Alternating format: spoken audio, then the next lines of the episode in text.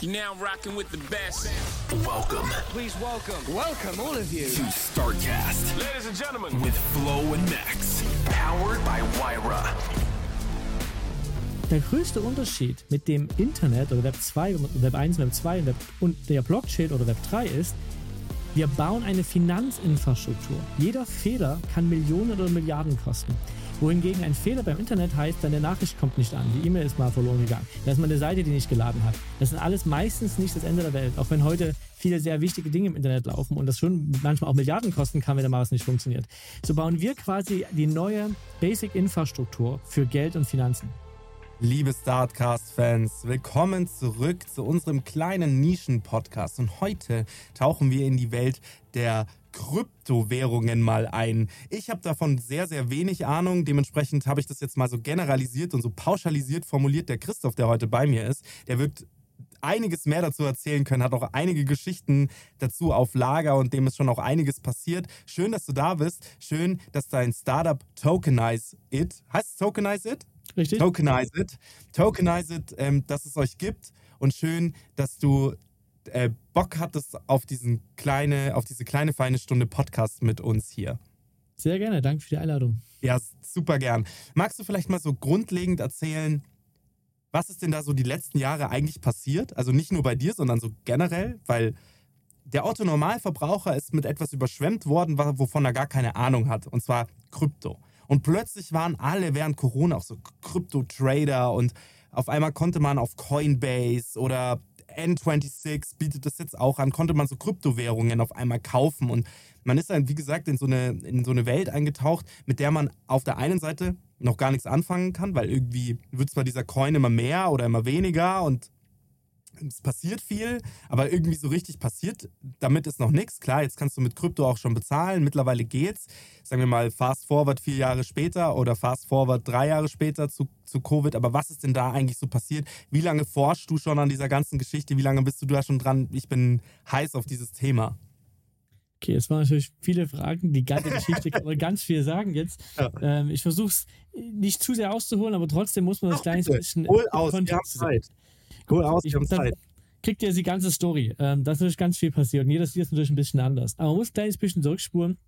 2008, wo Bitcoin losging, der Ursprung lag schon darin, ähm, ein bisschen ultralibertäre Gedanke, Unabhängigkeit vom Staat und dem Finanzsystem, das ist schon ein bisschen der Ursprung der ganzen Bewegung. Manche würden auch sagen, es ist eher eine politische Bewegung. Da kann man sich Mhm. auch lange drüber streiten. Ähm, Fakt ist, Bitcoin wurde geschaffen 2008 ungefähr von Satoshi Nakamoto. Das ist eine Einzelperson, eine Gruppe, wir wissen es nicht. Und was ist Bitcoin erstmal? Weil das muss man verstehen, um den Rest zu verstehen. Ähm, es war der Versuch oder ist immer noch der Versuch, wenn man, so möchte, eine virtuelle Währung zu erzeugen, ohne einen zentralen Emittenten. Also weder ein Staat, noch eine Organisation, noch eine Firma. Und dass das überhaupt möglich wurde, dazu nutzt man die Blockchain-Technologie. So, Blockchain-Technologie ist dafür da, um ein dezentrales Netzwerk von Computerknoten zu haben, die eine Art Register führen. Das ist wahrscheinlich die einfachste Erklärung. Ein Register, wer hat was, wovon, wie viel. Und man kann das nicht einfach, äh, man kann das nicht manipulieren, man kann nicht nachträglich die Geschichte einfach ändern. Alles ist transparent und offen einsehbar. Wie so ein offenes Buch, wo man Mhm. nur etwas hinzufügen kann und nichts rausnehmen kann. Und alles, was man hinzufügt, muss den entsprechenden Regeln äh, entsprechen. Heißt, ich kann nur Bitcoin von A nach B bewegen, wenn ich auch welche habe. So die ganz, ganz kurze Erklärung. Und diese, dieses kleine Experiment ist lange, lange unterm Radar gelaufen und ist dann irgendwann so ein bisschen explodiert. Zuerst waren es auch die illegalen ähm, Use Cases. Damals war es Silk Road, das war so ein Drogenmarktplatz. Die haben das zuerst als Währung für sich entdeckt und dann gab es natürlich viel Stress. Alles zurecht. Und jetzt lange Geschichte. Ich habe dann 2013 Bitcoin kennengelernt im Rahmen meiner äh, Dok- Doktorandenarbeit, habe theoretische Physik studiert, habe versucht, Computersimulationen auf Grafikkarten durchzuführen. Damals hat man die genutzt, um dieses Netzwerk laufen zu lassen. Das war so, wo ich den Einstieg gefunden habe. Und mich hat damals eigentlich nicht so das Politische fasziniert, sondern einfach, ich habe in meinem Studium oder meiner Doktorandenzeit ähm, so selbstorganisierende Systeme studiert. Also einfach Dinge, die nur Regeln haben und dann von alleine irgendwelche Verhalten zeigen. Und Bitcoin war für mich genau das. Es gab ein paar Regeln, es gab eigentlich keinen Kopf und wenn sich alle mussten sich an diese Regeln halten, sonst waren sie nicht Teil dieses Netzwerkes und dabei ist das dann entstanden. Und das hat viele fasziniert. Es gab dann so, die Bitcoin-Community wurde immer größer. 2013 Hast du das in 14 rum. Deutschland gemerkt? Also hast du diese Bitcoin-Community in Deutschland gemerkt? Kurze Anekdote dazu. Ich habe so 2012, 11, 13, irgendwie auch so um den Dreh, bei Serviceplan angefangen. Und eine Kollegin, die da in zur ziemlich selben Zeit angefangen hat wie ich, wir saßen nebeneinander, haben uns ganz gut verstanden. Und dann hatte sie mir gesagt, hey Mann, wir haben dann so ein bisschen ausgetauscht, ähm, was macht dein Familienkreis, was macht mein Familienkreis? Und dann sind wir irgendwann mal auf ihren Freund zu sprechen gekommen. Es muss so 2012, 2013 gewesen sein. Und dann sagte er, ja, der macht Kryptowährung. Dann sage ich so, ach krass, kannte ich noch nicht. Erster Touchpoint für mich. Dann sagt sie, ja, so Ja. Bitcoin. Und dann hatte der mir, als wir uns dann später mal getroffen haben, sein Wallet gezeigt. Und hat gesagt, hey, das ist einer meiner Wallets. Wir haben da auch so ein paar Farmen in, in China. Wir, wir meinen das so richtig. Und ich habe das alles nicht verstanden. Aber ich fand das, ich fand das spannend, ja, weil es sich angefühlt hat wie so eine neue Welt, so eine Gaming-Welt. Und Definitiv. und er meinte, und hat mir dann so sein Wallet gezeigt und hatte da dann einfach 2000 Bitcoin drauf. Auf einem seiner Wallets. So, das war 2013. Heute viel mehr wert, ja. Und, und ich spring dann und ich dann fast forward nochmal so zu, zu Covid-Zeiten oder vor Covid-Zeiten, wo, wo das dann so explodiert ist. Wann war das? 2018? 19? Ja, es gab mehrere Phasen, wo es explodiert ist. Man spricht auch in dem Bull- und Bärmarkt. Man denkt immer, ja, es explodiert, weil es dann mal 30.000 wert ist. Es ist auch explodiert, wenn es von 1 Dollar auf 10 Dollar gegangen ist. Ja, Das ja, war ja, ja. Verzehnfachung. Dann geht es wieder runter auf 2 Dollar, dann gab es wieder eine Verhundertfachung irgendwie auf 200 Dollar.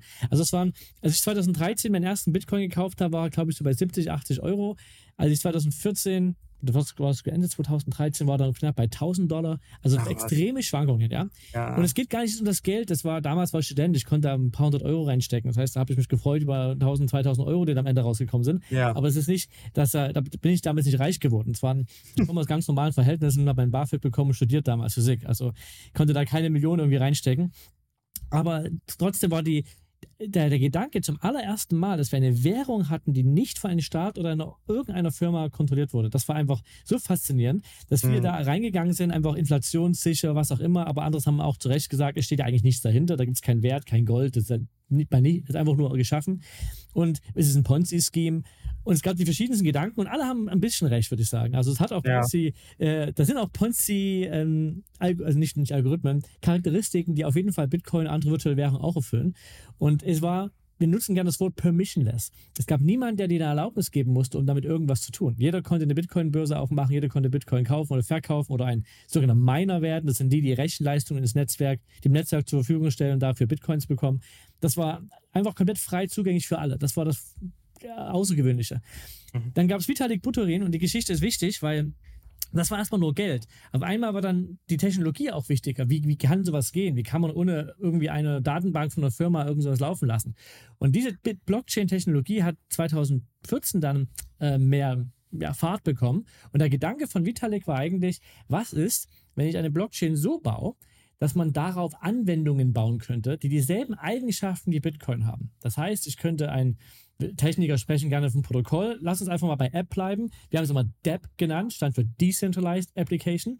Also eine App zu bauen, die einfach für immer läuft, die keine Firma dahinter hat und der Gründer kann die starten und danach weglaufen und es ist völlig egal, die existiert einfach für immer. Ja, nein, Gavin Wood hat es manchmal Weltcomputer genannt. Also einfach ein, ein System, was einfach existiert. Und Bitcoin war auch sowas. Es war einfach da. Danach wurde Ethereum entwickelt. Es war dann auch einfach da und jeder konnte eine Applikation drauf entwickeln, die unabhängig von denen, die es gestartet haben, einfach weiterlief. Es gab eine, ich fand die Bezeichnung sehr schön von, also Gavin Wood da war, war damals mein Chef, als ich bei Ethereum angefangen habe. Der meinte, es ist weder legal noch illegal, es ist alegal. Und was heißt alegal? Er hat es bezeichnet auf Englisch Systems who cannot care. Also Systeme, die sich nicht darum kümmern können, was darauf passiert. Also man kann sagen, das Internet, ist das legal, illegal? Das ist eigentlich einfach da. Das ist einfach Infrastruktur, so wie die Straße, einfach Infrastruktur, einfach da. Man kann alles damit machen. Natürlich kann man damit illegale oder legale Sachen machen. Und dann gibt es, Polizei kann Server ausschalten und so weiter Dinge tun, aber nicht das Internet, nur Dinge, die drauflaufen. Und genauso war der Gedanke, Bitcoin oder später dann Ethereum, ist einfach eine Infrastruktur, die einfach existiert und alle können alles da drauf bauen. Aber jetzt hat auch nicht nur nicht wie bei Internet einfach eine App drauf bauen, die Apps, die da drauf laufen, laufen genauso für immer und ewig und keiner kann die ausschalten oder irgendwas damit machen. Die existieren einfach. Das war technisch gesehen extrem faszinierend. Ich bin dann 2014 der Ethereum Foundation beigetreten, habe meinen Doktor pausiert bis jetzt, also ich bin kein Doktor, habe dann äh, mich da voll rein vertieft, hat unheimlich viel Spaß gemacht, habe zusammen mit Vitalik und anderen gearbeitet und am Ende, also Mitte 2015 Ethereum gelauncht und dann war so die Geschichte von der DAO. Das ist vielleicht eine gute Geschichte, nicht nur weil ich sie erlebt habe und jetzt hier live erzählen kann aus erster Hand, sondern auch, weil sie sehr schön darstellt, wie wir damals getickt haben und was man damit machen konnte. Es war eigentlich die erste richtige Anwendung, die ein Endnutzer zu spüren bekam von Ethereum. Bis dahin war es alles nur Theorie von irgendwelchen Nerds. Und wir haben dann Und, das, eine Firma und das, da muss ich, muss ich ganz kurz einmal rein äh, eine Sache sagen. Das ist für viele Leute immer noch eine Theorie, die sie nicht verstehen. Also mal, äh, sagen wir mal, ich meine, wie viel Prozent der Leute interessieren sich wirklich dafür und können damit was anfangen? Ich kann, ich kann damit, das kann man auch wiederum nicht pauschalisieren, weil du nicht sagen kannst, alle Ü50 können sich nicht mehr dafür interessieren, aber du musst eine Technik-Affinität dafür haben, um es auch verstehen zu wollen. Ich würde mich eher als technikaffinen Menschen beschreiben. Trotzdem verstehe ich nicht alles, was da passiert und wie es passiert, weil es kein die erstmal die Technologie, Technologie dahinter oder auch diese Protokolle, wie du es nennst, sind nicht für den Otto Normalverbraucher zu verstehen. Man muss sich da reinfuchsen und vor allem, weil du es eben auch sagst, die verändern sich immer weiter und es ist ein System that does not care. Also ein, ein System, das sich nicht darum kümmert und sich auch nicht interessiert dafür, ob du, ob du dich darum kümmerst. Es ist einfach schwer zu verstehen für den Otto Normalverbraucher. Und deswegen fand ich, da als es eingeführt wurde, ich war hyped. Und dann war ich aber auch gleich so, Moment mal, ich check das nicht, ich verstehe es nicht. Da wird gerade richtig viel Reibach gemacht von irgendwelchen Leuten und wahrscheinlich Gelder verbrannt. Ähm, Und das ist 100% richtig. Also die Kritik ist berechtigt. Bevor ich gleich die Dauergeschichte erzähle, Ja. danach gab es ja auch die ganzen ICOs mit die ganz, was du gesagt hast, wo die einfach Coins erzeugen, einen Haufen Geld gemacht haben. Mhm. Ein Problem bei so einem System ist, wenn ich es vergleiche mit, sag mal, einer Firma wie Apple, die Mhm. kümmert sich sehr um ihre Marke, dass sie, äh, niemand kann im Namen von Apple irgendwo auftreten und irgendwas sagen, der wird sofort verklagt. Mhm. Es kümmert sich darum, dass ihre Marke geschützt ist, dass ihre Kommunikation klar ist. Die stecken viel Geld im Branding, Marketing, Kommunikation und so weiter. Ja. Ein Ökosystem wie Ethereum hatte alles nicht. Jeder konnte sagen, ey, ich bin irgendwie bei Ethereum dabei, weil ich da mal ein bisschen Code geschrieben habe oder weil ich darauf eine App baue. Jeder konnte alles darüber sagen. Jeder konnte sich hinstellen. Es gab keine geschütztes Brand, es gab kein Marketing, es gab keine Kommunikation. Es war permissionless. Jeder konnte tun, Mhm. Aber- was immer er wollte. aber war, ist, also ist, Schrägstrich, war Ethereum eine Firma? Nein. Nein. Okay, das ist eine Währung, nur damit wir es einmal vielleicht auch für unsere Zuhörer und gerade für meine Mama. Hallo Mama, wenn du mich mal wieder hörst hier und das wieder mal nicht verstehst. Ich verstehe es auch nicht. Weil du gesagt hast, du warst bei Ethereum mit dabei. Wie, wie kann ja, ich das es gab eine Organisation, das war die Ja. Ethereum Stiftung in der Schweiz.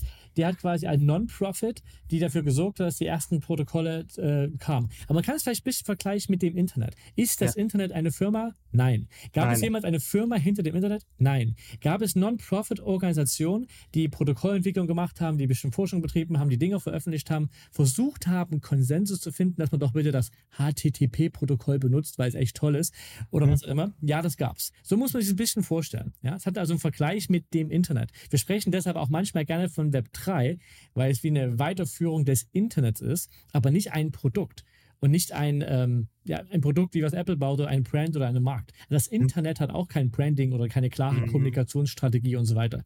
Deshalb ist es alles so ein bisschen schwer greifbar. Es ist einfach eine Infrastruktur, die eine Gruppe von Nerds gebaut hat.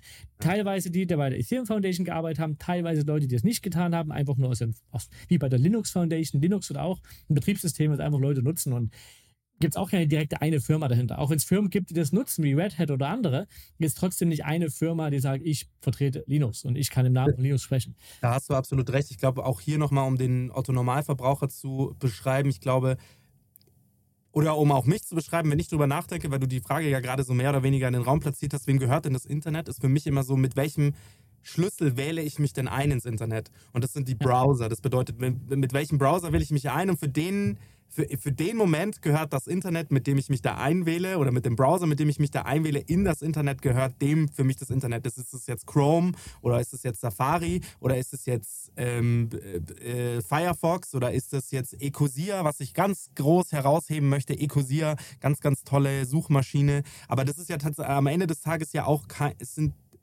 es sind ja auch nur Bausteine. Ja, genau, es sind nur Bausteine. Und wenn du es vielleicht noch weiter zurückspielst, wer, hat's, wer hat denn das Internet auf den Markt geschmissen? Es war am Ende des Tages ja irgendwelche Telekommunikationsfirmen, die das ja heute noch machen, und zwar die Vernetzung ausstrahlen. Aber denen gehört das Internet ja auch nicht, vor allem auch nicht denen, was, weil sonst müssten sie sich ja re also rechtschaffend dafür sein, was auf dem, im Internet passiert. Ganz genau. So, ist, kann, so kann man es wirklich schön vergleichen. Und jetzt vielleicht, was ist denn der Browser fürs Web 2 oder Internet? Was ist Hm. das im Web 3 oder für Blockchain? Ist dein Wallet. Also ein Wallet Ah. ist quasi deine Schlüssel. Deshalb spricht er, er zeigt mir sein Wallet. Technisch gesehen ist der Wallet nichts anderes als ein geheimer Schlüssel oder wir sagen auch Private Key. Und Mhm. mit denen kann man interagieren mit jeder Blockchain. Ob das Bitcoin, Ethereum ist oder irgendwelche Applikationen, die auf Ethereum laufen. Und das Tolle ist, das gehört dir. Und da drin sind zum ersten Mal richtige Werte.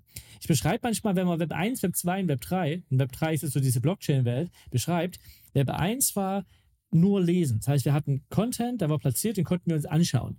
Äh, wie Inhaltsverzeichnisse, wie das ist Nachrichten und, und so weiter. Wir konnten nicht damit interagieren. Das Web 2 war lesen und schreiben. Social Media und Co. Wir konnten Dinge veröffentlichen, wir konnten richtig interagieren. Und das Web 3 ist quasi lesen, schreiben und besitzen. Wir können zum ersten Mal digitalen Besitz haben, ohne Mhm. ein Intermediär wie eine Bank oder irgendeine Firma oder Organisation. Es gehört direkt uns. Und wo sitzt dieser Besitz? Er sitzt in unseren Wallets. Und diese Wallets, da gibt es verschiedene, Metamask, Rainbow und ich könnte eine riesen Liste aufzählen. Es gibt hunderte von Wallets, die quasi wie der Browser agieren. Mit denen kann man mit jeder Blockchain oder Blockchain-Anwendung interagieren und darin seine Werte halten. Das können Bitcoin sein, das können Ether sein, das können irgendwelche Coins von Applikationen sein, NFTs, bunte Bildchen, JPEGs, was auch immer. Der Unterschied nur, ich, mir gehören sie wirklich. Das vielleicht mal so High-Level. Warum, warum wird denn ein Begriff, eine Begrifflichkeit aufgebaut, die so weit weg ist eigentlich von dem Internet? Und zwar Wallet. Wallet ist ja für mich sowas wie ein, eine Geldbörse, ja, wenn man das mal so groß übersetzt. Warum, warum verwendet man dann da nicht neue Begriffe? Weil am Ende des Tages ist Wäre das besser gewesen. Ich gebe Ähm, dir recht, es wäre, hat sich einfach so etabliert. Wie gesagt, Ja. da hat sich keiner hingesetzt mit Branding und Marketing Ja. und überlegt, das wäre gut, sondern Mhm. es hat sich irgendwie etabliert, weil das ein Wallet dazu benutzt wird, um Werte zu halten oder Karten und so weiter. Und ähnlich in einem Wallet hält man halt seinen Besitz, seine Dinge und seine Zugangsberechtigungen für verschiedene Dinge. Aber Mhm. es wäre auch schöner, es gäbe einen komplett neuen Begriff. Technisch sind es seine Private Keys. Aber würde damit Leute was anfangen, ey, das ist mein Private Key Behälter. So. PK. Das ist, was es eigentlich ist. PK. Ja, Private Private Key Key. Behälter. Das ist so Ähm, das richtige Wort dafür. ähm, jetzt erzähl mal deine Geschichte weiter. Sorry für die zwei M's. Nee, ich hab, war- ich war- habe, jetzt haben wir nochmal ähm, den High-Level-Überblick bekommen in Web 3 Ja, oder was es eigentlich so ist. das ist ganz, ganz wichtig, weil unsere Zuhörer, und das muss man auch immer dazu sagen, wir haben uns hier auferlegt einen Bildungsauftrag.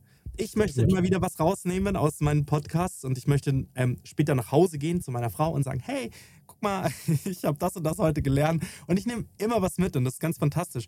Und gerade bei Gebieten, wo ich mich gar nicht auskenne, wie dem jetzt hier, ist es natürlich ganz gefährlich, wenn ich irgendwelche Aussagen treffe. Ja, ähm, gerade auch im, im Be- Bekanntenkreis oder wenn mein Sohn mich anklopft und der, ist, der wird jetzt dann sieben und sagt so, ah, erklär mir das doch mal. Und ich möchte ready sein dafür, wenn er diese Fragen stellt, weil er wird sich mit diesen Themen noch mehr auseinandersetzen müssen als ich. So, wenn ich das, wenn ich dazu langsam bin und das nicht verstehe, dann lasse ich ihn ge gegebenenfalls in irgendwelche Gefahren laufen, was ich nicht möchte. Dementsprechend fände ich das immer ganz wichtig, dass man gerade bei so sehr zukunftsträchtigen Ideen und zukunftsweisenden, also das ist ja nicht mehr wegzudenken, das Web 3 wird kommen ähm, oder ist auch schon da für die meisten oder für manche Startups ist das natürlich schon so eine Gelddruckmaschine, die sagen so geil, wir machen jetzt so diese, wir machen jetzt so diese konservativen Firmen, machen wir jetzt Web 3 ready, so damit wir den Boomern mal so ein bisschen erklären, was denn eigentlich so kommt. Und ich möchte einfach nur so auch diese Parameter verstehen lernen. Das ist richtig. Ich, ich versuche deshalb Cool. einfach, aber grundlegend zu erklären. Ja, das machst es du so ganz viele fantastisch. Misconceptions gibt. Auch was du gerade Ja. gesagt hast, Geldmaschine. Ich kann verstehen, wo das herkommt, aber das ist Ja. nicht, wo es, wo wir eigentlich sein wollen. Ja, So, ja. Also wenn man das mit Internet, der Internet hat, hat es gutes Vergleich. Damals Internet vielleicht 94, was war die größte Applikation? E-Mail. Und alle haben gedacht, das Internet ist gleich E-Mail, weil es gab eigentlich nichts anderes, was nennenswert war. Aber natürlich wussten die Techniker dahinter, Internet ist sehr viel mehr. Kommunikation, alles. Aber keiner hat sich damals überlegt, dass wir hier so einen Livestream machen könnten oder andere Dinge. Das war Mhm. schon, das war weit, weit weg. Und so muss man sich es gerade eben vorstellen. Das neue Internet, das Web 3, ist eine, auch ein Netzwerk, aber hier wird äh, gesch- reingeschrieben, wem was gehört und wer welche Rechte hat. Und wir haben eine Technologie, die es sehr sicher möglich macht, dass wer seine Private Keys in seinem Wallet hat, um das Begriff, den Begriff nur zu nutzen, nur der und wirklich nur der hat diese Rechte oder diese Besitze oder Werte oder was auch immer. Das ist vielleicht so Layer One. So, jetzt wollen wir ganz kurz bei Bitcoin. Und Bitcoin ist eine sehr technisch einfache Blockchain, die nicht viel kann, aber diesen einen Use Case Bitcoin abbildet. Ethereum ist es die Blockchain, auf der man Programme schreiben kann, Anwendungen machen kann, die dieselben Eigenschaften erben oder verwenden, wie, wie eine Blockchain sie hat, dezentral zu sein. Und jetzt kommen wir ganz kurz zur Geschichte der DAO. Ja, gerne. Wir wollten damals, wir hatten ein Startup, wir wollten sowas machen wie ein dezentrales Sharing-Netzwerk, so wie Airbnb, Uber und Co., aber alles in ein. Super Vision, riesengroß, total naiv gewesen, jung und dumm, ähm, wollten einfach was Großes bauen. So, wir brauchten Geld, wir wollten nicht über VCs fundraisen, sondern wir wollten das für unsere Community einnehmen. Und da gibt es diese Idee, dass man einen Token ausgibt, dessen Wert gelingt ist an das Produkt, das man baut. Und dann gibt man den aus und dann können Investoren oder Kleinanleger oder deine Community den kaufen. Du bekommst das Geld, um das Produkt zu bauen. Wenn das Produkt erfolgreich ist, kriegen die auch Geld. Also ganz ähnlich wie Anteile an einem Startup. Nur, dass man hier nicht in Form von Notar und Anteile denkt, sondern der Token hatte, du konntest damit online wählen, was passieren sollte. Die Tokenholder haben Rabatt bekommen und wie manchmal, ich sage manchmal programmierbare Anteile. Das ist wie, wie, wie Bitcoin eine virtuelle Währung ist, waren diese Anteile wie virtuelles Equity, was programmierbar war, mit dem alles Mögliche machen konnte. Und wir hatten jetzt die Blockchain, mit, dem man so, mit der konnte man das wunderschön abbilden. Und während ich das entwickelt habe, ist dann so dieser Dezentralitätsgedanke irgendwie größer geworden, gemeint, warum sollen nur wir das Geld bekommen? Es kann ja jeder, der was in der Richtung bauen will, fragen, ich möchte auch einen Teil von den Kuchen, weil ich auch was in der Richtung bauen will. Mhm. Und ich habe dann einen sogenannten Smart Contract, das ist ein kleines Programm, was auf Ethereum läuft, also ein intelligenter Vertrag, wenn man so möchte, der automatisch gewisse Regeln abbildet, geschrieben. Und was er getan hat, war am Ende extrem einfach. Jeder konnte Geld in Form von Ether, also einer virtuellen Währung, reinpacken, hat dafür einen sogenannten DAO-Token bekommen, der repräsentiert, wie viel Prozent dieses Topfes ihm gehören. Es war eigentlich nur ein Topf, wo man Geld reinwerfen konnte und am Ende hat man genau gesehen, wem gehört wie viel Prozent. Und das hat man gesehen in Form von DAO-Token. Ähnlich wie wenn ich einen Fonds aufmachen würde, wäre, du hast Aktien oder was immer von so einem Fonds und sieht genau den Teil habe ich. Und dann konnte jeder auf der Welt sagen, ich möchte das und das Projekt machen und dafür brauche ich so viel Geld und er stellt diesen Antrag und die durften dann wählen und wenn mehr als 51 Prozent dafür gestimmt haben, hat er sein Geld bekommen. In der Hoffnung, dass er irgendwann mal mehr wieder zurückzahlt, weil sein Projekt erfolgreich ist. Das war so ganz grob die Idee, aber es war permissionless auf der Blockchain und die ganze Welt konnte Geld reinstecken in Form von Ether. Und die ganze Welt, jeder ohne irgendwie Name, ohne KYC oder ähnlichem, konnte fragen, ich möchte gern Geld aus diesem Topf, um etwas zu tun. So, das war so ganz grob die Idee. Wir haben die 2015 vorgestellt bei einer großen Konferenz, super Feedback erhalten. Das wurde gelauncht äh, April 2016. Und wir hatten damals so 5000, ich nenne es mal Fans oder Community Members unseren Slack. Damals nutzt, hat man Slack noch genutzt für Community Management. Es waren 1000 mhm. da drin. Und wir hatten gedacht, ja, wenn jeder 1000 Euro reinsteckt, sind wir bei 5 Millionen. Das wäre schon die absolut aber, obere Grenze. Wenn alle das machen würden, 100% Beteiligung, was bestimmt nicht passieren wird. Also wir haben irgendwas unter 5 Millionen erwartet und damit konnten wir fragen, hey, können wir davon mal im ersten Jahr vielleicht die erste Million bekommen und das zu bauen. Ganz normale Startup-Finanzierung. Was ist passiert? Es waren erst 5 Millionen, dann 10 Millionen, 20 Millionen, 50 Millionen, 100 Millionen, 150 Millionen. Das Ding ist total durch die Decke gegangen. Und wir haben das überhaupt nicht erwartet. Es war viral gegangen. Es war damals das größte Crowdfunding aller Zeiten. Mir persönlich ging es nicht gut in der Zeit. Ich habe mich überfordert gefühlt. Ich war fast schon wie so ein Burnout. Ich habe gearbeitet wie ein Tier in der Zeit und dann so viel Geld wollte eigentlich gar keiner, brauchte auch keiner. Und das auf so einer unsicheren Techn also Technologie im Sinne von der Smart Contract war brandneu. Die Technologie war quasi vor ein paar Monaten gelauncht. Haben das zum aller, ich bin ich das noch auf der Konsole geschrieben, weil es gab noch nicht mal eine Entwicklungsumgebung dafür oder irgendwelche Tools. Das war alles noch sehr mit der Nadel gestrickt, mit der heißen Nadel gestrickt, wie man so schön sagt. Obwohl wir Security Audit machen lassen haben, obwohl wir drauf geguckt haben, wegen diesem Projekt hat Ethereum so viel Öffentlichkeit oder Aufmerksamkeit bekommen. Wir haben Titelblatt New York Times, Wired und viele andere Zeitschriften, dass dann der Etherpreis gestiegen ist. Und weil der Etherpreis gestiegen ist, wir das Geld ja in Ether eingesammelt haben, war dann irgendwann mal so knapp 220, 230 Millionen Dollar in dieser DAO. Und die DAO, DAO steht für dezentrale autonome Organisation. Die DAO war nur Code auf der Ethereum Blockchain. Wir hatten null Kontrolle darüber. Wir hatten keinen Einfluss darauf. Das Geld lag quasi in einem Account auf der Blockchain. Und die Regeln, um das Geld rauszubekommen, waren nur, wenn jemand einen Antrag stellt und eben 51% der Tokenholder dafür wählen. Anders konnte man halt kein Geld rausbekommen. Also wir hatten kein Euro davon bekommen. Und es war wirklich dezentral, komplett autonom. Es war ungefähr 23.000 Adressen. Wir wissen nicht mal, ob es 23.000 Menschen sind. In einer Adresse können mehrere Menschen stecken oder eine, ein Mensch kann mehrere Adressen haben. Aber lass es mal so 15.000 bis 20.000 Leute gewesen sein. Wir wussten nicht, wer es ist, kein QAC, es war global. Die Anwälte kommen dann zu uns, was habt ihr da getan? Äh, wo sitzt das Ding überhaupt? Gibt es da eine GmbH? Nein. Gibt es da eine Stiftung? Nein. Es war einfach nur, es gibt keine Legal Entity. Es ist einfach die DAO, die dezentrale autonome Organisation. Der, manche Anwälte haben dann gesagt, es ist sowas wie eine GBR, aber es ist ja nicht mal in Deutschland. Welche Jurisdiktion ist das denn, wenn du die 25.000 Leute weltweit hast? Ja, und unabhängig davon, ich meine, ich glaube, da die Ersten, die da natürlich anklopfen und davon riechen, also das ist natürlich, wenn du dann so ein Cover bekommst und so weiter und so fort und auf einmal Öffentlichkeit und Geld eingesammelt und so weiter und so fort, dann stürzen sich natürlich die Medien darauf und nach den Medien kommt das Finanzamt und sagt halt. Ja, interessanterweise kam die halt nicht. Ähm, Ach was? Es war halt, es kam weder, also es gab keine Klagen, es kommt, kommt gleich zu dem, was als nächstes passiert. Ja, ja, Es, ja. äh, Ist der, der, der Smart Contract hatte einen Fehler, also den ich geschrieben hatte. Ich habe trotz Security Audits, trotz dass mehr Leute drauf geschaut haben, gab es einen kleinen Fehler. Das war eine Zeile, die nicht hätte reingemüsst oder eine groß-Kleinschreibung, also mehrere Dinge, wie ich hätte fixen können.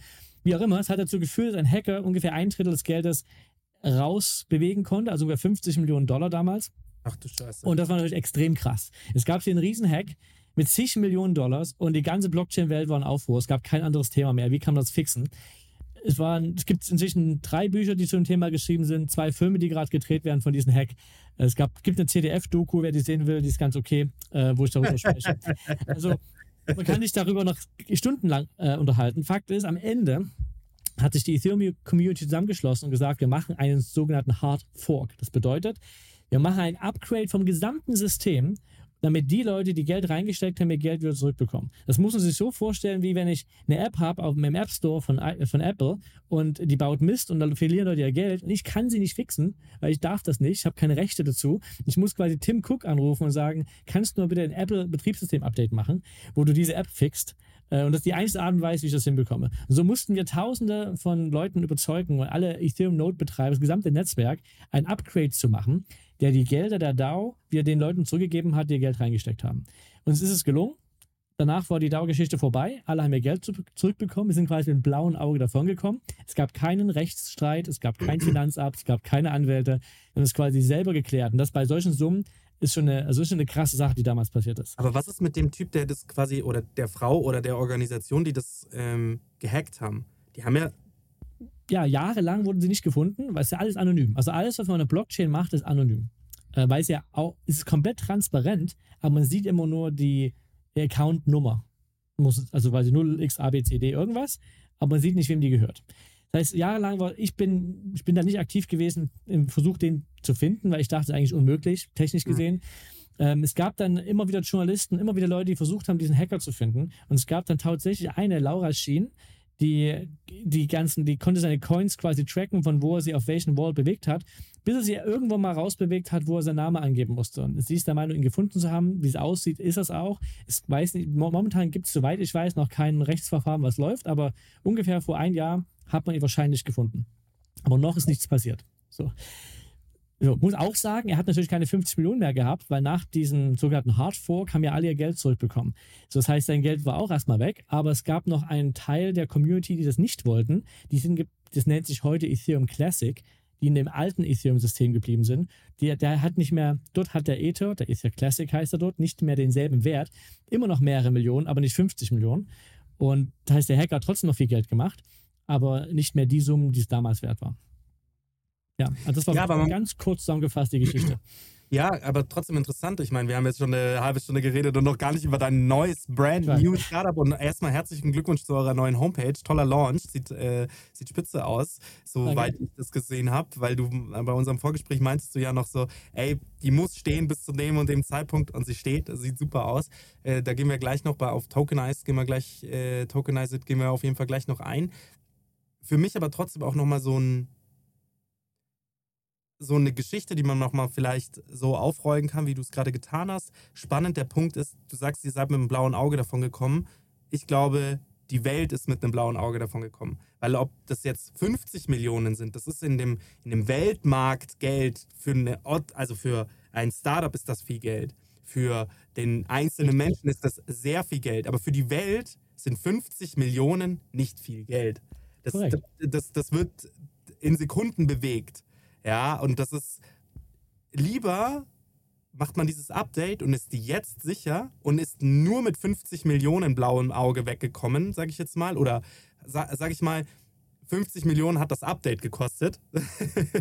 sage ich jetzt einfach mal so. Also, so finde ich das irgendwie, klingt das ganz gut. Dieses Update hat 50 Millionen gekostet. Und dann klingt das schon gar nicht mehr so schlimm. Für das, dass man das Web 3.0 oder diese Blockchain oder, den, oder das Ethereum oder den DAO oder was auch immer, wie man es auch immer nennen möchte, sicherer gemacht hat. Und das finde ich, ähm, so können wir Das die Geschichte vielleicht Hat erzählen. mehr gekostet danach. Es gab noch Ja. viele weitere Hacks. Also, vielleicht bevor wir zu Tokenizing kommen, nur die Geschichte ein bisschen abzurunden. Ja. Ähm, das, der größte Unterschied mit dem Internet oder Web 2, Web 1, Web 2 und, Web, und der Blockchain oder Web 3 ist, Ja. Wir bauen eine Finanzinfrastruktur. Jeder Fehler kann Millionen oder Milliarden kosten. Wohingegen ein Fehler beim Internet heißt, deine Nachricht kommt nicht an, die E-Mail ist Ja. verloren gegangen. Da ist mal eine Seite, die nicht geladen hat. Das sind alles meistens nicht das Ende der Welt. Auch wenn heute viele sehr wichtige Dinge im Internet laufen und das schon manchmal auch Milliarden kosten kann, wenn der mal was nicht funktioniert. So, Mhm. Und wir quasi die neue Basic, Basic Infrastruktur für Geld und Finanzen. Und das ist einfach eine Riesenverantwortung und das Ja. geht Dinge schief und das ist komplett dezentral. Das heißt auch, es gab weitere Hacks, es gab weitere Probleme. Sie werden immer weniger und es wird immer besser. Man kann es ein bisschen vergleichen mit Flugzeugen. Die ersten, am Anfang gab es sehr viele Unfälle und es ist dann exponentiell gesunken, die Anzahl der äh, Flugzeugopfer bei, bei Abstürzen. Und so sehe ich es ein bisschen auch in unserer Blockchain-Welt. Die Anzahl der Smart Contracts, die gehackt werden, gehen exponentiell nach unten. Es wird immer sicherer. Wir lernen immer, was funktioniert und was nicht funktioniert. Aber es dauert eben gleich mal zehnmal länger, als wir das Internet zu bauen, weil wir nicht so fehlertolerant sind wie das Internet. Wir müssen da wesentlich mehr aufpassen. Bis Ethereum quasi ein Upgrade gemacht hat, das dauert Jahre, ähm, die, die Zyklen, weil einfach so viel Geld dahinter steckt. Aber das ist das, was wir versuchen zu bauen. Deshalb ist es, dauert es lange, man spürt nicht sofort den Effekt davon.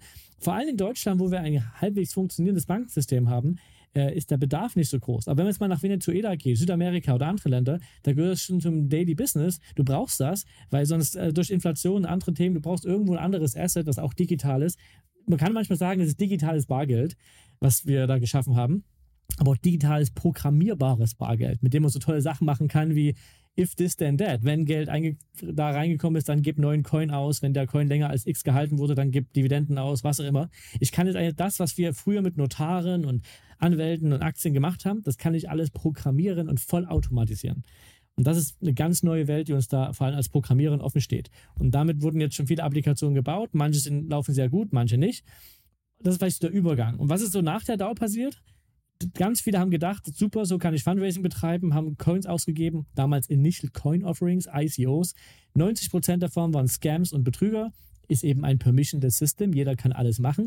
Und wenn du heute bei YouTube irgendwas eingibst mit Coin, Ethereum oder Blockchain, sind, würde ich sagen, nicht 90, sondern 99%. Nur Müll, Scam, irgendwelche Leute, die dein Geld haben wollen, Pump-and-Dump-Schemes, Ponzi-Schemes und so weiter. Weil wir eben keine Marke haben, keinen Schutz für unsere Message, was eigentlich der Sinn und Zweck hinter dem ist, was wir tun.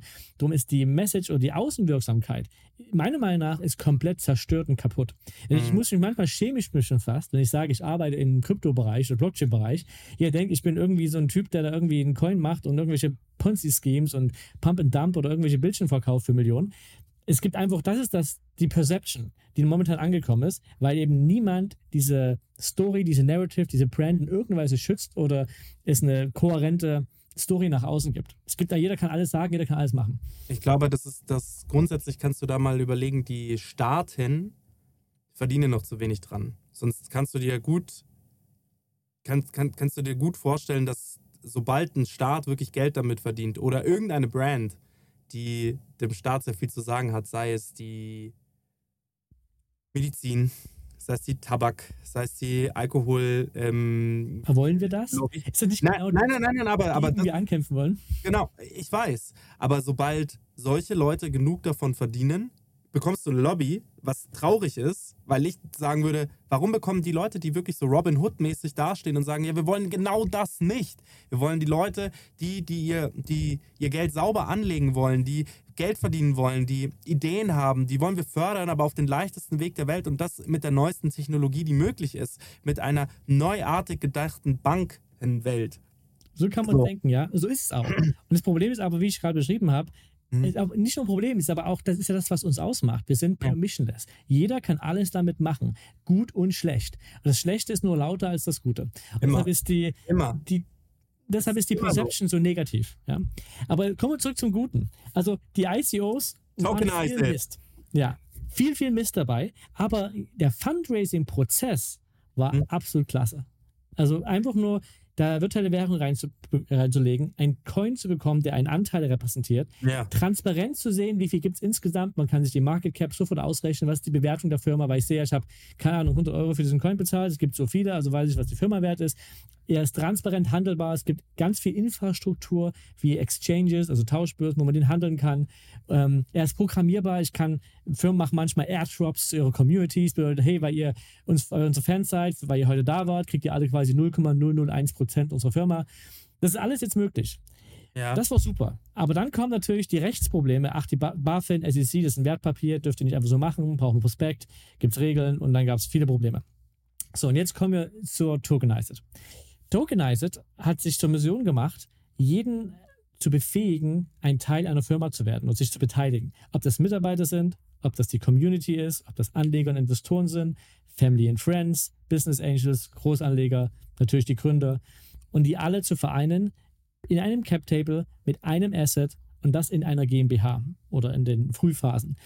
Jetzt noch eine kleine Geschichte, nicht aus der Blockchain-Welt, aber die ist auch wichtig. Wenn man mal die letzten paar hundert Jahre in Deutschland sieht, was Firmengeschichte angeht, oder man hat damals die GmbH und die AG gehabt, eigentlich ist dafür ja die Aktiengesellschaft da. Die hat ganz tausend Regeln, du brauchst viel Stammkapital, um die zu gründen, Haufen Formalismen und dann hast du ja eine Aktie, die theoretisch frei handelbar ist, die man umgeben kann. Ja. Aber was ist der Gedanke damals war? Oder so ein Crowdfunding-Modell ist ja irgendwie ähnlich. Also, dass du Genau, halt sagst, auch das. Mit Ähm, technisch gesehen kann man es mit Aktien machen, auch wenn es durch die Regulatorien sehr schwierig ist. Und damals war der Gedanke, na, wenn man eine Firma gründet, eine AG ist halt so eine große Sache, lass uns doch mal eine kleinere Sache bauen, dann kommt die GmbH. Die war aber nie dafür gedacht, leicht Leute zu beteiligen, Anteile irgendwo zu handeln. Das war nie der Mhm. Gedanke einer GmbH, so ist die gar nicht aufgebaut. Es gibt den Notar das Handelsregister und nur der Notar kann ins Handelsregister was reinschreiben oder beauftragen, dass es reingeschrieben wird. Sehr behäbig.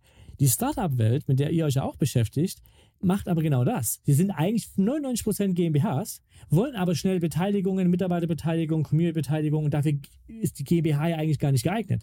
Dafür bräuchte man eigentlich die AG, aber die wiederum ist überhaupt nicht Startup-tauglich, Ja. weil die teuer zum Aufsetzen ist, viele Formalismen hat und das passt eigentlich gar nicht. Ist eigentlich ein Riesenproblem. In den USA nutzen alle ihre Delaware Inc., die kostet auch nichts aufzusetzen, die kann all das und es funktioniert super. Und das haben wir einfach nicht in Deutschland und in manchen anderen Ländern auch nicht. Und unser Ziel, was wir auch erreicht haben, ist, der GmbH ein Asset zu verschaffen, wir nennen das GmbH-Token, der wirtschaftlich einen Anteil repräsentiert, technisch aber genauso schön funktioniert wie alle Token auf einer Blockchain oder wie Bitcoin oder Ethereum und den man genauso schön handhaben kann für Crowdfunding, für Investments, für Mitarbeiterbeteiligung und so weiter. Und damit eigentlich der GmbH ein Vehikel gegeben zu haben oder ein Produkt, was die Vorteile der Aktiengesellschaft schon gibt. All die Sachen kann man machen, ohne aber die Nachteile der Aktiengesellschaft, die Formalismen, das Stammkapital und so weiter. Und wir brauchen keinerlei Notar dafür. Also ist alles vollkommen digital, ohne dass man lange bürokratische Prozesse gehen muss. Da haben wir lange dran gearbeitet, viel mit Anwälten. Das ist ja vor allem ein rechtliches Produkt, wenn man so möchte. Das Technische ist eigentlich der kleinere Teil, obwohl der genauso wichtig ist, dieser Token. Und das ist das, was wir jetzt gelauncht haben. Und ich kann gleich mal ein bisschen mehr dazu erzählen, wie es funktioniert. Dann gibt es schon tausend Fragen dazu. Wir bekommen auch immer ganz viele Fragen. Ich versuche die wichtigsten so ein bisschen zu beantworten. Aber erstmal High-Level. Jetzt kommen die zwei Geschichten zusammen. Was habe ich in den letzten Jahren Blockchain gemacht? DAO und dann die Tokenisierungswelle. Und was haben wir daraus gelernt? Tokens sind toll, aber das Rechtsproblem müssen wir lösen. Und jetzt lehnen wir AGs und GmbHs und die Probleme damit und haben auch diese Rechtschancen mitgenommen, weil GmbH ist ja auch beschränkte Haftung, das wollen wir ja. Und das alles zusammenzuführen in diesen GmbH-Token. Das ist High-Level, was die Mission von Tokenized ist und was wir machen. So, das bedeutet, ich klopfe jetzt bei dir an und sag: Hallo, lieber Christoph, ich habe hier eine GmbH. Ähm, ich möchte meine Mitarbeiter beteiligen. Beispielsweise.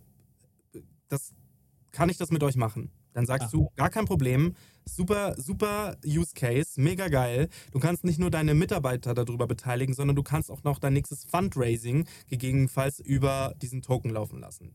Richtig. Oder? Bis hin zu Public Crowdfunding oder einzelne Business Angels. Genau. Also wie würde es praktisch aussehen? Ja, genau. Dich an bei der Plattform.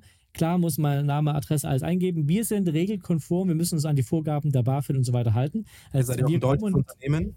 Wir sind in Deutschland, ganz genau. Wir sind jetzt keine äh, ultralibertären Anti-Establishment. Wir versuchen da ein bisschen was auf das äh, im grauen Um- Umfeld irgendwo zu machen. Nein, wir, wir haben uns ganz klar auf die Seite. Wir müssen uns an die Regeln halten. Fehlern gelernt. Haben gelernt. Ich bin älter geworden, reifer geworden. Ich bin nicht mehr so naiv. Ja. Ja, So, wie auch immer. Das heißt, du kommst, äh, meldest dich an mit deinen ganzen Namen, Handelsregisterunterlagen und so weiter. So, und dann gibt es einen Satz von Verträgen, die wir zuschicken, die wir mit unseren Anwälten ausgearbeitet haben. Wir selber dürfen keine Rechtsberatung machen, deshalb ist es ein Template.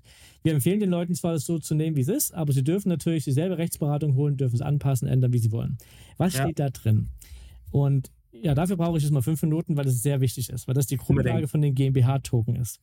Da steht im Wesentlichen drin, dass jeder Tokenholder die Rechte, wirtschaftlichen Rechte bekommt, die ihn gleichstellen mit einem Gesellschafter. Das heißt, Exit-Beteiligung. Wenn die Firma verkauft wird, bekommt er seinen Anteil. Dividenden, Liquidationserlöse, wenn die Firma liquidiert wird, Informationsrechte und auch eine Put-Option. Er darf die Person den Token zurückgeben und bekommt dafür entweder Geld oder Anteile im selben Wert. Und immer ein Token entspricht ein Geschäftsanteil. Das heißt, wenn der Token zurückgegeben es gibt, ich nenne das gerne Wandelsrecht. Kann man, sich- die Details davon sind so ausgearbeitet, dass sie nicht notariell urkundungspflichtig sind, aber letztendlich hat der Investor die Möglichkeit, den Token zurückzugeben und einen Geschäftsanteil zu bekommen. Und damit ist der Wert immer sichergestellt, dass ein Token den Wert für einen Geschäftsanteil hat. Wirtschaftlich sowieso, bis auf Stimmrecht, das haben sie nicht. Aber wenn sie wandeln, dann haben sie auch ein Stimmrecht. Weil dann sind sie letztendlich Gesellschafter. Die Wandlung würde beim Notar passieren, aber das ist eigentlich nur ein theoretischer Edge Case. Wir wollen gar nicht, dass gewandelt wird. Wir gehen gar nicht davon aus, dass es getan wird. In den meisten Fällen sind die Leute besser dran, wenn sie einfach den Token halten. Weil der Token ist liquide, der ist handelbar, der ist besser als ein Geschäftsanteil im Handelsregister. Wir haben quasi die Blockchain benutzt wie so ein alternatives Handelsregister. Man könnte ganz, eine böse Zunge könnte behaupten, wir haben ein Konkurrenzprodukt gebaut zum Handelsregister. Ihr seid das Handelsregister 3.0. Genau, so könnte man es nennen. Und jetzt kommt eine ganz wichtige Erkenntnis. Web 3. Genau, für die, die Blockchains verstanden haben, kommt jetzt, warum? Warum Blockchain? Weil alles auch ohne uns funktioniert. Das bedeutet, wenn es uns nicht mehr gäbe, wenn Tokenizer in fünf Jahren bankrott wäre, was ich nicht hoffe, ich glaube, wir werden da noch lange, lange existieren, aber wenn wir nicht mehr da wären, würden alle Tokens weiter existieren auf der Blockchain. Jedes Wallet wäre damit kompatibel, man könnte die halten, man könnte die transferieren und so weiter. Und die Verträge sind natürlich weiterhin gültig. Ist ja genau, wie es egal ist, zu welchem Anwalt man geht oder zu welchem Notar man geht, ist in dem Fall auch egal, bei wem man seine Tokenisierung gemacht hat. Wir bieten es nur auch an. Aber technisch gesehen, wenn wir nicht mehr da sind, ist das überhaupt kein Weltuntergang. Dein Cap-Table ist nicht kaputt, da ist nichts passiert. Alles funktioniert weiter. Und das geht eben nur, weil wir eine Blockchain nutzen. Fast noch sauberer als die Börse. Genau. Es ist eigentlich, weil wir die Blockchain nutzen. Nur deshalb können wir so ein Produkt anbieten. Ansonsten wird doch jeder sagen, ich gehe da nicht zu irgendeinem so neuen Startup, lass mein Cap-Table von denen verwalten und wenn die wechseln, ist alles futsch. Das wäre das, macht da kein vernünftiger Gründer. Aber wir sagen eben, nein, wir sind non-custodial. Wir haben weder dein Geld, noch deine Tokens, noch haben wir irgendeine Macht, da irgendwas dran zu tun. Das liegt alles auf der Blockchain. Zwei Und du kannst Fragen, mit jedem Wallet das nutzen. zwei Fragen dazu. Die erste Frage ist, und die stellen wir ein bisschen hinten an, weil ich gerne noch eine Frage vorne, vorne bevor die zweite Frage kommt, beantwortet hätte, aber ich vergesse sie sonst. Wie verdient ihr denn dann eigentlich euer Geld? Das ist die zweite Frage. Ja. Die erste Frage ist, kannst du es vielleicht einfach mal an einem Beispiel festmachen? Das heißt, alle unsere Zuhörer, die eine GmbH haben, die haben jetzt, du hast ja gesagt, irgendwie ein Token repräsentiert einen Firmenanteil. Das sind dann irgendwie Richtig. normale Stammeinlage 25.000, ähm, gerade Ja. gegründet, gerade frisch gegründet. So, kannst du es mal daran irgendwie festmachen? Ich habe jetzt meine Stammeinlage reingelegt, 25.000 und möchte jetzt meine Firma ähm, ja noch liquider machen, gegebenenfalls. Wie mache ich das mit euch? Gut. Die zweite Frage kann ich ganz kurz beantworten. Wir nehmen die Gebühr von dem Geld, was du einnimmst. Ich kann es dann später weiter ausführen. Jetzt zur ersten Frage. Ich Ja. kann es auch einfach in unserer Firma klar machen. Wir haben 25.000 Stammkapital, wie du gesagt hast. Jetzt der nächste Schritt, es gab diese Verträge, von denen ich gesprochen habe, wo drin steht, Mhm. welche Rechte die Tokenholder haben. So, dann muss man einmal seine Gesellschafter die Genehmigung sich holen über eine Gesellschafterversammlung. Die kann aber ohne Notar stattfinden. Wir sagen einmal den Geschäftsführer, du darfst zum Beispiel bis zu 5000 Tokens ausgeben. Mhm. So, hier hast du die Genehmigung. Bei der Aktiengesellschaft würde man sagen, genehmigtes Kapital. Also die erlebt die Erlaubnis, Tokens auszugeben. So, jetzt haben wir ganz praktisch, wir haben diesen Token. Jetzt habe ich angefangen, ich mache mal die drei Produkte in, der Reihen, erst in dieser Reihenfolge. Private Offer. Ähm, es kamen die ersten Business Angels, die wollten bei uns investieren. Ich habe dir auf unserer Plattform einen Link generiert, wo drin steht, ihr dürft zum Beispiel bis zu 200.000 investieren, 600 Euro pro Token. 600 Euro pro Token entspricht einer Bewertung von 15 Millionen. Also 600 Euro mal 25.000 sind 15 Millionen. Das heißt, wir sagen, es gibt aktuell 25.000 Anteile im Handelsregister. Wir bewerten die mit 15 Millionen, also 600 Euro pro Stück. Und jetzt geben wir neue Tokens aus, auch mit 600 Euro pro Stück. Und das findet also ganz klassisch wie eine Priced Round oder Qualified Round, gibt es tausend Begriffe dafür, wo ich sage, es gibt einen festen Preis pro Anteil Und es werden neue geschaffen. Wir haben damit jetzt 2 Millionen geraced im letzten halben Jahr, wo wir einfach nur Private Office ausgegeben haben. Und ich spreche auch gerne von kontinuierlichem Fundraising. Ich habe die nie alle an einen Tisch gehabt. Es gab nie einen Notartermin. Ich musste nie alles zwischen den Leuten abstimmen. Ich habe jeden Einzelnen einen Link gegeben, dass er kaufen konnte für den Preis von 600 Euro pro Token. Und die haben online den Link geöffnet, die Zeichnungsstrecke, also die Name eingegeben, am Ende kommt eine IBAN raus, da haben das Geld überwiesen, haben sie die Token bekommen, fertig. Die meisten haben davon geschwärmt, wie einfach dieser Prozess war. Weil es, wir, haben, wir unterstützen auch SEPA-Transfers, also man muss kein Krypto haben, um bei uns Nutzer zu sein. Weder als Founder noch als Investor. Also man, wir schaffen das Wallet im Hintergrund, wir machen alles mit SEPA, also es ist extremst einfach. So, das heißt, die Investoren bringen Geld rein, bekommen die Tokens. Darüber haben wir jetzt ungefähr 3000 noch was, 3333 Tokens geissued für 2 Millionen Euro. Und das ist jetzt da. Das nächste war die Mitarbeiterbeteiligung. Wir haben ja auch Vertragstemplates da. dass du gehst auf die Plattform, kannst Create Vesting Plan, also einen Vesting Plan für den Mitarbeiter, zum Beispiel vier Jahre Vesting, ein Jahr Cliff, bedeutet, er erarbeitet sich seine Tokens über vier Jahre. Wenn er innerhalb des ersten Jahres geht, würde er aber nichts bekommen. Man stellt diese Parameter ein, da wird ein Link erstellt plus Passwort, das gibt man seinen äh, Mitarbeiter, der öffnet das, sieht dann PDF, was unterschreiben muss, so ein Doku-Sign-Style und ist fertig. Und dann wird seinem Wallet das Recht gegeben, diese Tokens zu erhalten. Hier vielleicht eine kleine Raffinesse. Wir haben hier nicht die Tokens gegeben, sondern ein Minting-Recht, das ist das Recht, den Token zu erstellen. Damit wird ich, in Deutschland wird nach Zuflussprinzip besteuert. Das heißt, er muss erst Steuern zahlen, wenn er das Minting-Recht ausübt und seine Tokens quasi zieht. Mhm. Bis dahin ist er erstmal noch nicht, muss er noch keine Steuern zahlen, soweit ja. wir das ähm, verstehen.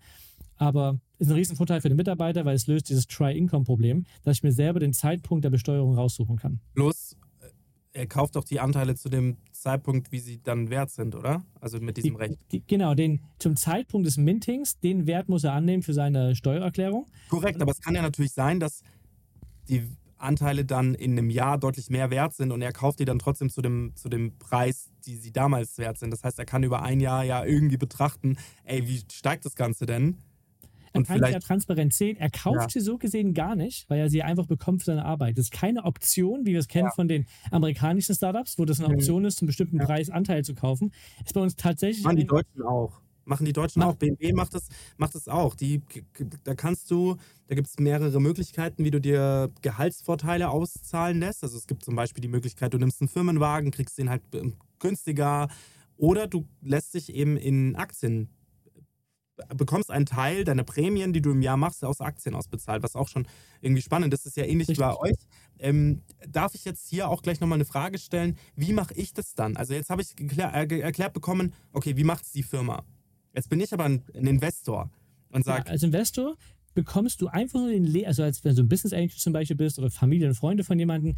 aber wenn ich, wenn ich gar keinen, wenn, wenn jetzt, jetzt sage ich mal, jetzt ruft das Startup XY mich an und sagt, Max, wir bräuchten, du hast doch schon mal Interesse geäußert, hier ist der Link, kauf dir so einen, ein, ein, genau. ein, kauf dir einen Anteil an unserer GmbH.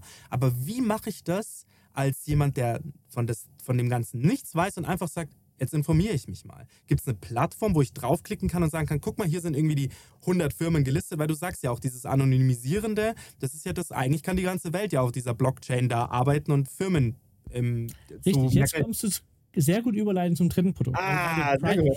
Wir haben gerade über Private Offer gesprochen. Ja, ja. ich kenne den Business Angel persönlich und biete das an. Wir haben über Mitarbeiterbeteiligung gesprochen, auch mit ja. per Link, ganz einfach digital auf der Plattform. Das ja. ist das Public Offer. Ah, Public. Offer hat natürlich andere Regulatar Regeln. Ja? Also ganz kurz zusammengefasst, du brauchst eigentlich ein Prospekt ähm, wenn du über 8 Millionen pro Jahr raisen willst, unter 8 Millionen ein sogenanntes Wertpapierinformationsblatt. Hier geben wir dir wieder ein Template, kostet in etwa 10.000 Euro und ungefähr einen Monat Bearbeitungszeit. Und dann darfst du bis zu 8 Millionen pro Jahr raisen. Public. Das heißt, du kannst einen Invest Now-Button auf deiner Webseite haben. Warum nur 8? Das ist einfach, wenn es mehr als 8 ist, braucht man einen Prospekt. Ist halt, kostet ein bisschen mehr, Größenordnung 100.000, ein Jahr Aber Zeit. das ist einfach von euch festgelegt. Nee, nee, das ist von der BaFin. Ah. Finanzaufsicht. Aha. Also hier ist, wir, wir würden am liebsten die allen so viel machen lassen, wie sie wollen. Das ist aber nicht erlaubt. Wir mhm. müssen quasi, äh, es sind noch viel mehr Regeln dahinter. Wir brauchen eine Anlagevermittlungslizenz, die wir beim Haftungsdach haben. Wir müssen eine Angemessenheitsprüfung machen von dem Investor, dass der weiß, was er tut, dass er die Risikoklassen, dass er alles verlieren kann. All diese Regeln, die man erfüllen muss. Darum kümmern wir uns quasi. Aber Wichtig ist für das Startup, die machen das Wertpapierinformationsblatt, die dürfen danach Werbung machen für ihre Company, dass man investieren kann. Man sieht einen Invest Now-Button auf ihrer Webseite. Ähm, hier kann ich in das Startup Müller GmbH, was auch immer, investieren. Wir sagen momentan noch, dass die Startups Werbung machen. Wir machen ganz bewusst, das war eine lange Diskussion intern, noch keine Liste auf unserer Firma, äh, auf unserer Webseite. Hier sind alle Startups, die du investieren kannst. Die Frage, warum denn nicht? Ist das nicht genau das, was die Leute wollen? Wir wollen für hohe Qualität stehen, was die Startups angeht. Das heißt, wir wollen die sehr, sehr genau auswählen, was wir der Öffentlichkeit oder unserer Community anbieten.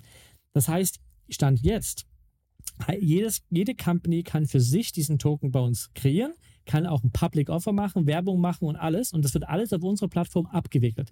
Also wenn jemand den Invest Now-Button klickt oder den Link von der Firma bekommt oder auf Social Media Werbung von seiner Lieblingsfirma sieht, kann er draufklicken, kommt dadurch auf unsere Webseite, sieht genau dieses Offer, kann sich das anschauen und kann investieren und Tokens kaufen. Das funktioniert. Aber wir machen momentan noch nicht Werbung auf unserer Webseite für all diese Firmen, weil wir haben gelernt von Fehlern anderer. Ähm, ich sag mal böse Zunge, wenn der ganze Mist, der sonst wo kein Investment bekommt, dann zu uns kommen würde und die ganzen schlechten Investments da drauf sind, würden wir quasi irgendwann für, dafür stehen, dass dort die ganzen schlechten Startups sind, die so, nirgendwo sonst Geld bekommen haben. Wir wollen aber genau das Gegenteil. Wir wollen A, den Prozess gut abwickeln und das, was du gesagt hast, dieser, ich nenne es mal Marktplatz von Startups, Ja. den wollen wir noch machen, aber erst, wenn so viel Traction und so viele Startups unsere Plattform drauf sind, dass wir sagen können, die besten zehn sind so gut, dass wir die mit richtig gutem Gewissen unserer Community empfehlen können. Das sind super Deals, wo ich selber als Business Angel auch investieren würde. Und nur die zeigen wir auf unserer Plattform an. Das ist quasi so eine Art, ja, Premium-Werbung für jemanden, nur wo wir denken, die sind wirklich gut, aber nicht jeder einfach so.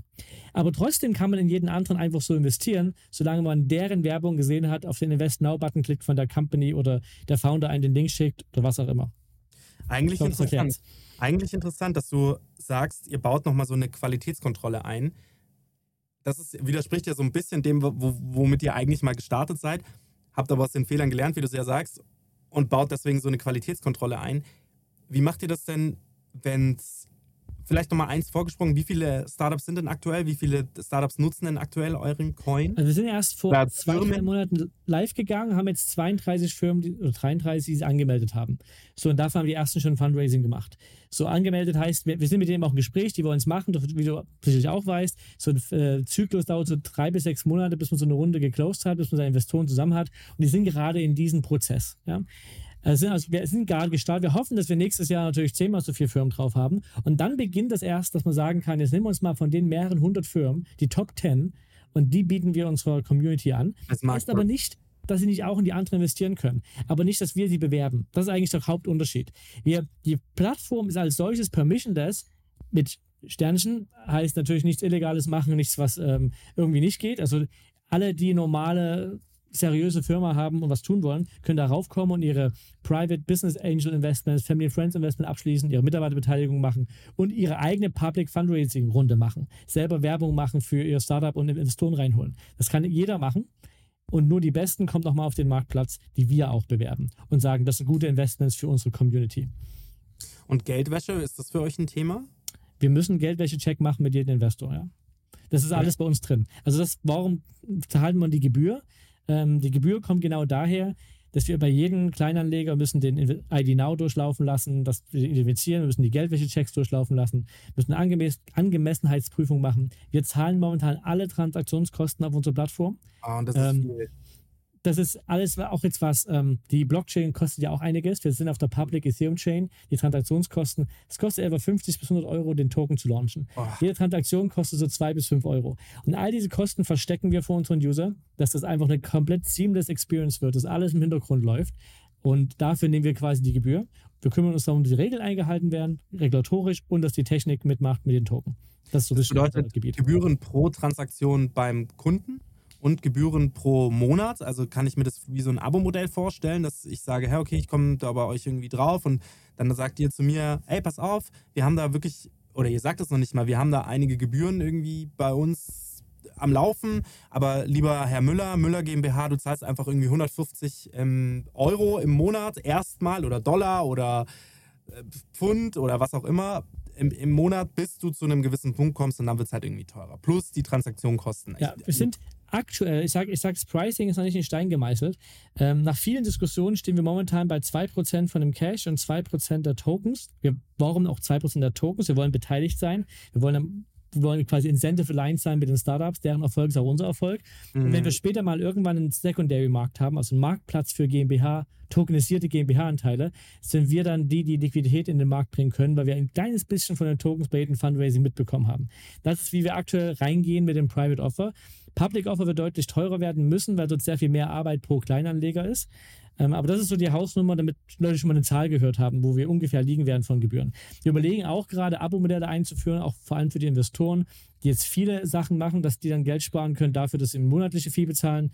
Die arbeiten wir auch gerade aus, ist noch nicht final, aber damit gehen wir jetzt erstmal ins Rennen. Step by Step, ich glaube, Fokussierung ist da das Stichwort. Man muss erstmal Genau. eins richtig geil sauber machen und wie du eben sagst, ihr testet das gerade mit 32 oder mit 33 oder mit 36, wie viele Startups auch immer. Und, aber wenn man glaube ich, ist angemeldet habe, heute Morgen ungefähr, ja. 33, Ich habe es vor uns aufgehabt, ich habe gerade zugemacht, aber lass uns einfach mit der Zahl 33 nehmen. Gut, Jetzt ja. lass, uns, lass, uns, lass es doch mal so explodieren wie, wie bei deinem vorhergehenden äh, Startup. Da sind dann nächstes Jahr 3000 drauf. wir haben noch kein großes Marketing gemacht im großen Genau. Stil. Ne? Denn das muss man kapazitär erstmal, erstmal stammen, stemmen können. Um kapazitär stemmen zu können, habe ich jetzt vielleicht noch zwei Abschlussfragen, weil wir haben schon unsere Stunde hinter uns, was echt krass ist, wie schnell das verflogen ist und ich mag das sehr. Früher in der Schule bin ich immer da gesessen und habe quasi die Minuten schon abgezählt, dass 45 Minuten endlich zu Ende gehen und heute kann ich dieses Wissen gar nicht genug aufsaugen. Ich finde es richtig geil. Hat sehr viel Spaß gemacht, mich mit dir zu unterhalten. Meine zwei Fragen sind einmal, ähm, wie viele Leute seid ihr denn bei euch gerade? Ich Weil das mal schauen. wir, Wir sind ja etwa zehn Leute gerade. Ja, alles. Festangestellte. Ja, wir haben jetzt, ich muss, ich muss ich will nicht lügen, ich gucke mal, auf, letztes Slide waren es acht. Wir haben, muss vielleicht ein ganz kleines bisschen Kontext sehen. Ähm, wir haben ein Venture Studio dahinter. Das heißt, da Ja. sind wir so ungefähr 16, 17 Leute, was mehrere Projekte macht. Und wir Mhm. teilen uns manche Leute, was Admin angeht, HR angeht, Finanzen angeht. Die arbeiten für drei oder vier Unternehmen gleichzeitig, unter anderem Tokenized. Und das pure Tokenized-Team, das würde ich jetzt bei acht bis zehn Leute sehen. Wie heißt, Ähm, wie heißt das Venture? Wie heißt, wie heißt dieses das Team dann Venture? Studio heißt Corpus Ventures oder einfach Corpus. Und da bist du auch Geschäftsführer. Genau, aber ich beschäftige mich 100% momentan mit Tokenized. Ja. Das Venture Studio, wir haben für die anderen Projekte jeweils einen anderen CEO. Das heißt, da muss ich ab und zu mal fragen, so um irgendwelche Ratschläge. Gut, ich will nicht sagen, dass ich da null mache, aber meine normale Arbeitszeit ist eigentlich 100% Tokenized. Mein solltet da- Projekt. Ihr solltet mit dem Venture Studio und mit den anderen Startups auf jeden Fall auch in den Podcast kommen. Es macht sehr viel Spaß, sich äh, mit dir zu unterhalten. Kurze Frage: Finanzspritze, habt ihr das alles gebootstrapped? Habt ihr euch irgendwie Investoren mit reingeholt oder seid ihr mit eurem Venture Studio sozusagen die Investorinnen? Zum großen Ähm, Teil. Also wir sind, das Venture Studio hat es am Anfang alles finanziert mit über, es waren über 1,5 Millionen ungefähr, was wir am Anfang Mhm. mal reingesteckt haben, um vor allem die ganzen rechtlichen Grundlagen zu bauen, die App zu bauen. Und das dazu, und jetzt haben wir noch die 2 Millionen Runde geraced, wovon auch ein Teil von uns wieder mit reinging, von Corpus als Venture Studio, aber äh, auch der größere Teil kommt von den Investoren. Und es sind Web3-Funds sind drin, HTGF ist drin, also Heidrich Gründerfonds, die halten einen Token. Wenn manche so sprechen, dass wer, wer macht denn Investoren mit? Ja, das sind fast statische Fonds und die halten den Token, weil sie es besser finden als den Geschäftsanteil. Geil. Und auch andere Investoren äh, sind dabei, viele Business Angels. Also wir haben das gerade geraced. Wir werden demnächst, also ich weiß nicht, wann die Sendung live gehen wird, aber zu dem Zeitpunkt in etwa könnte schon unser Public Fundraising starten oder ein paar Wochen später, dass wir quasi Kleinanlegern erlauben, also allen, die jetzt zuhören, können mal das ausprobieren, wenn sie wollen. Ich, ich mache jetzt keine Werbung für riesengroße Beträge, aber wenn ihr das mal ausprobieren wollt, äh, große oder kleine Beträge, ungefähr jetzt oder ein paar Wochen ist es dann live, dass wir einen Invest Now-Button auf unserer Website haben und ihr könnt einfach mal sehen, wie der Prozess funktioniert. Wie einfach es ist, Anteile quasi an der GmbH zu kaufen. So, und der Tokenized Co Coin Token heißt dann so, wie die Firma heißt. Oder heißt er dann TKNZ haben wir als Tracker TKNZ? die Tokenizen ohne die Vokale. Das war so der, der Trigger. Aber ja, es ist der Tokenized Token von unserer Tokenized Firma quasi. Und der berechtigte. von euch. Ihr, habt auch einen, ihr habt auch einen Tokenized. Ne, genau. Also Äh, all die, die, die Fundraising-Runde, die wir jetzt gemacht haben mit den 2 Millionen, die haben nur Tokens gekauft von Tokenized als GmbH. Ah. Und die Mitarbeiter haben wir auch schon beteiligt, bin ich auch schon durch, an Corpus Venture Studio sowie an der GmbH. Die haben auch schon ihre Tokens bekommen. Äh, Okay. Und jetzt als nächstes wäre die, die Public, die Community, die auch sagen können, wir können auch mit investieren in dieses Produkt. Wir müssen natürlich Dogfooding machen, müssen das Produkt natürlich erstmal selber nutzen, bevor wir es unseren Kunden empfehlen. So ist es nämlich. Das ist tatsächlich habe ich, ich weiß nicht, was du von Carsten Maschmeyer hältst, aber ich hatte am Freitag einen Podcast mit ihm, der kam auch gestern schon raus, weil er sich die Folge ein 100 Investor von uns. Wirklich? Ja, Carsten Maschmeyer ist auch mit drin. Da ist mit Seed and Speed sein Fong äh, auch mit drin. Ja, genau, Seed and Speed. Auf jeden Fall ganz, ganz feiner Mensch. Ich bin, ich kannte ihn ja nur aus Höhle der Löwen, dann auf, auf das nicht wirklich geschaut, nur so hören, sagen. Dann habe ich ähm, mal ein Fotoshooting mit ihm gehabt, weil wir haben ja eine Produktionsfirma, dann hatten wir ein Fotoshooting mit ihm. Das war schon sehr nett und er war sehr down to earth. Und dann haben wir ihn am Freitag jetzt nochmal kennengelernt und das war echt eine Experience. Cooler Typ. Also wirklich einfach. Mir ist auch vollkommen egal, was er davor alles gemacht hat. Diese Experience am Freitag war cooler Typ. So. Ich habe den mit weiter kennengelernt, eine Viertelstunde Meeting, Handshake-Deal, dass er investieren will und danach hat seine Firma das dann durchgezogen. Also ich bin auch froh, ihn mit drin zu haben. Ach, okay, okay guck an. Wo hast, wo hast du ihn kennengelernt? In Mittweida, also wo ich herkomme, hier kleines Städtchen. Er wurde irgendwie von der Bank eingeladen zum Treffen. Ich wusste gar nichts davon. Da habe ich die Bank angerufen, ob ich mal vorbeikommen möchte. Carsten Maschmeyer ist gerade da, weil ich die auch gut kenne. Und ja, klar, ich komme mal kurz vorbei und habe mit ihm eine Viertelstunde gequatscht und, und daraufhin wollte investieren. So, und was man bei dem auch sagen muss, der hat das auch in dem Podcast sehr klar rübergebracht, beziehungsweise ich sage das auch immer, wenn du was tun willst, wenn du neue Erfahrungen sammeln willst, musst du erstmal selbst bereit sein, diese Erfahrungen einzugehen. Du kannst nicht sagen, ich will jetzt was Neues, ohne bereit sein, neue Wege zu gehen. So. Richtig. Mit dem Podcast, um hier eine Anekdote zu spannen, ich habe gesagt, ich finde, wir als Rocker, als, als, als Firma dahinter, sagen auch immer, wir möchten Leuten Marketing anbieten. So. Aber wir möchten es nicht so eindimensional Marketing anbieten, sondern wir möchten es dreidimensional. Wir möchten am besten, du kommst zu uns, und hast ein Need, beispielsweise Foto, und wir sagen, okay, pass auf, wir bauen dir nicht nur das Foto, also wir machen dir nicht nur das Fotoshooting, wir bauen dir auch noch das Konzept, die Ausführung bis hin dazu, dass es auf einem Dropbox-Link liegt, wo du es einfach runterladen kannst. Und wenn du das nicht mal, wenn du das noch nicht mal runterladen möchtest, sondern einfach sagst, kümmert euch auch um die Strategie, dann bauen wir das auch noch um. Und dann habe ich irgendwann mal gesagt, okay, los geht's, lass uns diesen Podcast durchziehen. Lass uns das auditive Medium, weil wir machen Foto, Video, Strategie, dies, das, aber das auditive Medium haben wir noch nicht. Lass uns doch Podcast as a Service anbieten. So. Und was, da stehst du da und sagst, okay, cool, aber ich kann das ja niemandem anbieten, wenn ich das selbst noch nie gemacht habe. Das ja. ist ja, das ist so falsch auf allen Ebenen. Dann habe ich gesagt, okay, gut, dann muss ich jetzt selbst ins kalte Wasser springen. Tada, dreieinhalb Jahre später, zwei Millionen Streams im Monat. Mega geil, hat sich super gut ausgebaut, aber es war, ich habe so viele Fehler gemacht along the way. Das lag niemals an den Startups, aber mir tun die Startups, die ich am Anfang hatte, echt leid, weil ja. ich sehr unkontrolliert war. Also nicht unkontrolliert, das stimmt gar nicht, aber so der Sound war manchmal so und das Intro war noch nicht so und wir hatten auch noch nicht die Plattform. Ich würde gerne jetzt nochmal so ein Revival machen und alle alten Startups nochmal einladen, um ihnen auch diese Plattform zu geben, weil am Ende des Tages haben wir gesagt, oder habe ich gesagt, ich möchte eine Plattform bauen für Leute, die keine Plattform haben die haben mir immer ein bisschen Plattform gegeben und deswegen hat sich das jetzt auch so ausgebaut, wie es jetzt ist. Du brichst mir aus dem Herzen. Ich bin jetzt zehn Jahre lang im Blockchain-Business und ich habe so viel Mist erlebt und wir haben auch Gutes erlebt und so viel Tokenisierung und äh, Fundraising-Projekte. Hm. Und das ist ein bisschen jetzt die Spitze des Eisbergs. Ich mache das nicht, weil ich sage, ich will ein Startup machen, was Milliarden wert ist und ich will nur Geld verdienen. Ich mache das ja. einfach als das ist so der die, die, die typischen, die Kirsche auf der Torte von all dem, was ich gelernt habe. So ja. muss Fundraising funktionieren. Rechtlich haben wir die Probleme auch gelöst. Jetzt haben wir eine rechtlich saubere Lösung für deutsche Startups, die normal, normalerweise GmbH sind, um ordentlich Fundraising zu betreiben, private und public und ja. Mitarbeiterbeteiligung. Alles mit demselben Token, ein Asset für alles, der dann auch zweitmarktfähig ist und tatsächlich auch gehandelt werden kann auf einer Börse. Und das haben wir jetzt so gebaut, wie es supposed to be. Und so bin ich da jedes Mal rangegangen. Das Rechtliche haben wir dann da mal mit daneben gelöst. Und ich bin super excited, ob wir jetzt das schaffen, das alte System von Handelsregister und Notaren zu durchbrechen und hässliche Wanddarlehen, was da alles so rumschwirrt und ein neues System zu etablieren. Unsere Vision ist groß, nicht nur Deutschland, irgendwann europaweites zu machen. Ich spreche ganz gern manchmal von einem Web3-based AngelList für Europa. Das ist ja. so meine Langzeitvision, aber jetzt erstmal Stück für Stück Fokus auf eine Nische und das ist jetzt die deutsche GmbH. Saugeil.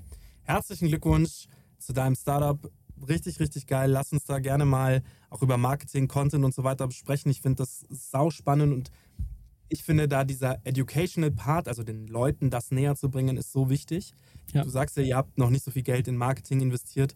Ähm, muss auch gar nicht sein. Lass uns da vielleicht einfach mal ein, zwei Sätze zu Konzepten sprechen im Nachgang, weil ich finde das ganz, ganz spannend. Und wir als Firma, ich möchte es mehr und mehr verstehen. Ich möchte das, das Web 3 so zugänglich machen für mich, für meine Mitarbeitenden, aber auch für meine Kinder, die, die verstehen, da, da, da schwingt ja so viel mit, auch theoretisch das ganze Erbthema. So, ich kann ja auch meinen, mein, so viele Fragen, die ich da habe. Äh, und das fände ich geil, wenn wir das mal vielleicht erstmal nochmal in einem Shortcast, in unserem 20-Minuten-Format, vielleicht einfach nochmal diesen Ja. Part, den ersten Part, den wir ähm, aufgenommen haben, können wir auch nochmal in den Shortcast gut verpacken. So die Geschichte der, der Token überhaupt nochmal aufrollen. Das fände ich auch ganz geil. Aber erstmal herzlichen Glückwunsch und vielen Dank für deine Zeit, lieber Christoph. Vielen Dank für die Einladung. Ja, sehr gerne. Bis dann. Ciao. Ciao. Thanks for listening to this episode of StartCast with Flo and Max. Powered by Wyra.